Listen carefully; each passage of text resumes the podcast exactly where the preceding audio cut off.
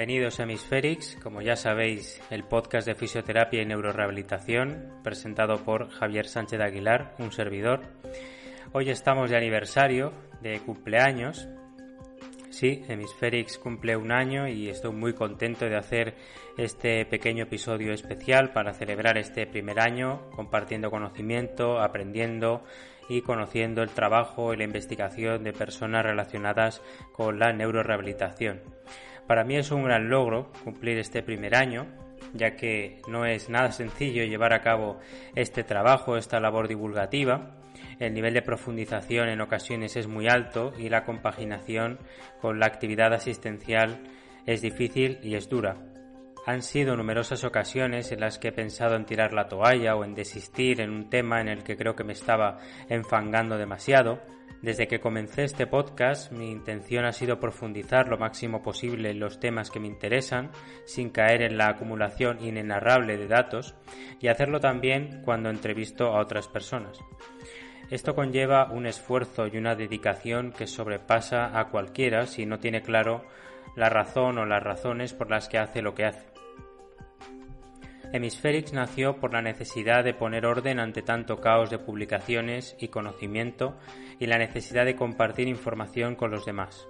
Nace en un contexto determinado, septiembre del año 2020, en el cual estoy trabajando a media jornada y por tanto tengo mucho tiempo libre y además mi trabajo no me suponía ningún reto profesional ni personal, por lo que necesitaba algo para llenar ese vacío. Al principio pensé en el formato vídeo a modo de clases, puesto que desde hace unos años, aunque en realidad desde adolescente, tengo una necesidad y espontaneidad de mostrar lo que sé a los demás. Pero me di cuenta de que salir en cámara me daba cierto reparo, así que gracias al consejo de Laura Almudévar, la que era mi compañera de trabajo por entonces, me recomendó que probara con el formato podcast, ya que mucha gente eh, escucha en el coche eh, diversos programas de, de su interés. Y se me encendió la luz. Compré un micrófono, una webcam y creé una imagen representativa muy casera que no podía ser otra cosa más simple que un encéfalo hablándole a un micrófono. El nombre no me costó crearlo, casi puedo decir que me vino a la cabeza sin pensar mucho, casi como una iluminación. Desde el principio tenía claro que si iba a dedicar tiempo al podcast tenía que valerme para múltiples áreas. Tenía que serme de alguna forma rentable. En primer lugar, para compartir información con otros profesionales, sintiéndolo como deuda, entre comillas, ya que yo he aprendido mucho y aprendo mucho de otras personas, otros profesionales que han compartido información por eh, otras vías como los blogs. En segundo lugar, pensaba que me podía servir el podcast para mejorar mi propia práctica clínica, tratando de llevar la investigación y la neurociencia a los ejercicios o las terapias que aplico a mis pacientes. Y en tercer lugar, para ir preparando materia para cuando llegue el día en que eh, sea profesor, si es que ese día llega. El podcast comenzó con un tema controversial como es la cuestión de si el tracto rubroespinal es vestigial en humanos o no. Esta controversia nace de la lectura del gran libro Broken Movement, Movimiento Roto, de John Krakauer y Thomas Carmichael, en la cual eh, se afirma que esta vía, la rubroespinal, es vestigial en humanos. Esta controversia además viene acompañada por un cariz de redes sociales en las cuales eh, solía ver o suelo ver a diferentes profesionales afirmar en sus posts, en sus imágenes de Instagram, por ejemplo, eh, de que pueden estimular la vía rubroespinal con determinada maniobra y así mejorar la función de la mano. Dudaba de esta afirmación y junto con esa eh, lectura de, del libro Broken Movement, pues quise investigar sobre el tema y me gustó el hecho de sintetizar la información y tratar de refutar justamente esa afirmación de Krakauer, ese, esa forma, ese método, eh, lo estoy desarrollando, me gusta, ¿no? El tener que em, retar la afirmación que dice incluso alguien de autoridad, como es John Krakauer. Cuando terminé ese episodio vi claro que esa metodología de búsqueda y síntesis de la información era la que tenía que desarrollar para futuros temas.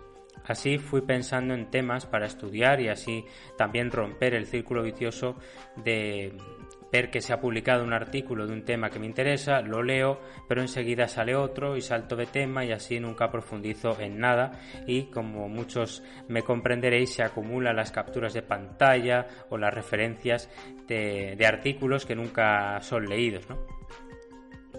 Por eso me planteé dedicar eh, cierto tiempo a investigar solo sobre un tema, eh, intentar dejarlo terminado y pasar a otro cosa que es difícil eh, por la vorágine que tenemos en redes sociales y en la práctica clínica, pero poco a poco eh, lo vamos consiguiendo. Enseguida vi que podía contar también para mis episodios con ciertos profesionales e investigadores de neurorehabilitación para entrevistarlos y así conocer un poco su trabajo.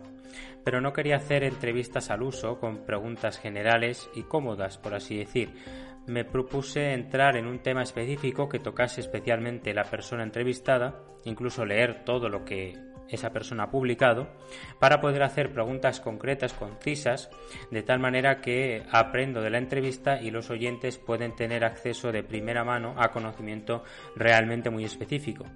Así estoy muy contento de haber podido conocer y entrevistar a Emilio Álvarez, a Maite Fernández, a David Aso, a Selma Peláez, a Diego Serrano, a Jennifer Soraluce y a Loles Villalobos. Perfiles más clínicos o más investigadores o ambas cosas, pero que en todo caso merecen mi admiración y respeto y creo que su trabajo y la labor que hacen pues es, digna de admiración y de respeto. Dentro de la divulgación de Hemisferix ha habido episodios que han costado especialmente sacarlos, como los de conciencia que me, me, llevó por la calle de la amargura, el de hiperextensión de rodilla, los resúmenes del libro Broken Movement, que no os podéis imaginar la de trabajo que hay detrás de la traducción y el resumen, o también los resúmenes de las ponencias del Congreso Mundial de Neurorehabilitación del 2020. Lo más sencillo, evidentemente, ha sido resumir artículos concretos, pero también les doy su valor, ya que artículos hay muchos y no es fácil separar el grano de la paja. Estoy orgulloso del trabajo realizado, sabiendo que no es fácil a veces seguir el podcast, sé que a veces se hace denso el contenido, pero ciertamente tengo una obsesión, una fijación, que a la vez puede ser un defecto mío, de no simplificar el conocimiento. En esas estoy, en intentar buscar el equilibrio entre no simplificar, pero tampoco sobrecargar, y espero poder hacerlo cada vez mejor. Llegamos a la parte de este capítulo especial, de este episodio especial, en la que os doy las gracias por seguir Hemisferix, por los mensajes que algunos me enviáis. Agradezco mucho a los estudiantes de fisioterapia que me siguen. Es toda una responsabilidad la que siento cuando me comentan que la información que yo comparto difiere sustancialmente de la que reciben en sus clases de la universidad y de alguna forma sienten que lo que yo les estoy compartiendo es una especie de vacuna ante eh, lo que les enseñan o lo que puede venir después. Esa responsabilidad la asumo en parte porque trato de compartir conocimiento que de alguna forma lo he filtrado a través de la experiencia y no simplemente es un conocimiento azaroso que trato desde la distancia. Ciertamente intento llevar una distancia de tal manera que, por ejemplo, si yo hago determinadas terapias y el conocimiento que estoy leyendo las invalida, pues intento no llevarme eh, o no dejarme llevar por lo que a mí me funciona, ¿no? Como suele decirse, sino que intento tener esa distancia, pero a la vez em, trato temas que me son cercanos en mi práctica clínica. En el futuro me gustaría ser profesor y dada la naturaleza eminentemente clínica, práctica de la fisioterapia y de la neurorehabilitación por extensión, no concibo enseñar sin ver pacientes y sin haber testeado en los pacientes el conocimiento que he adquirido en los libros y en los artículos. A día de hoy, sinceramente me sorprende el número de personas que siguen mi trabajo. En Spotify, que quizás es la plataforma más útil, eh, son alrededor de 400 personas las que me siguen de nuevo, gracias por escucharme y más en este momento de la historia en la cual la atención está bombardeada por cientos de estímulos y hay una verdadera competición constante entre ellos por, la atención, ¿no? Porque estamos bombardeados de estímulos y tenemos que elegir. Y entre esa elección, pues eh, aprecio mucho que, se elija Hemisferix para, para formarse o para eh, averiguar conocimiento o estar eh, a la última en cierta eh, rama de la evidencia. Se cierra un año, una temporada, una temporada muy amateur, lo sé, pero como se suele decir, Roma no se construyó en un día. No tengo prisa por profesionalizar el podcast, sé que hay que cambiar o mejorar eh, determinados aspectos, la música, la imagen de la marca, la cámara, el micrófono, tantas cosas que, que, que son parte de la profesionalización, pero estoy disfrutando mucho del proceso y del crecimiento y lo demás irá viniendo poco a poco.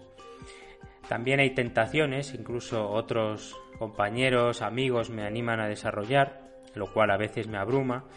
Hacer episodios y entrevistas en inglés es algo tentador, es algo retador. Internacionalizar el podcast es cosa seria también, pero realmente estimulante.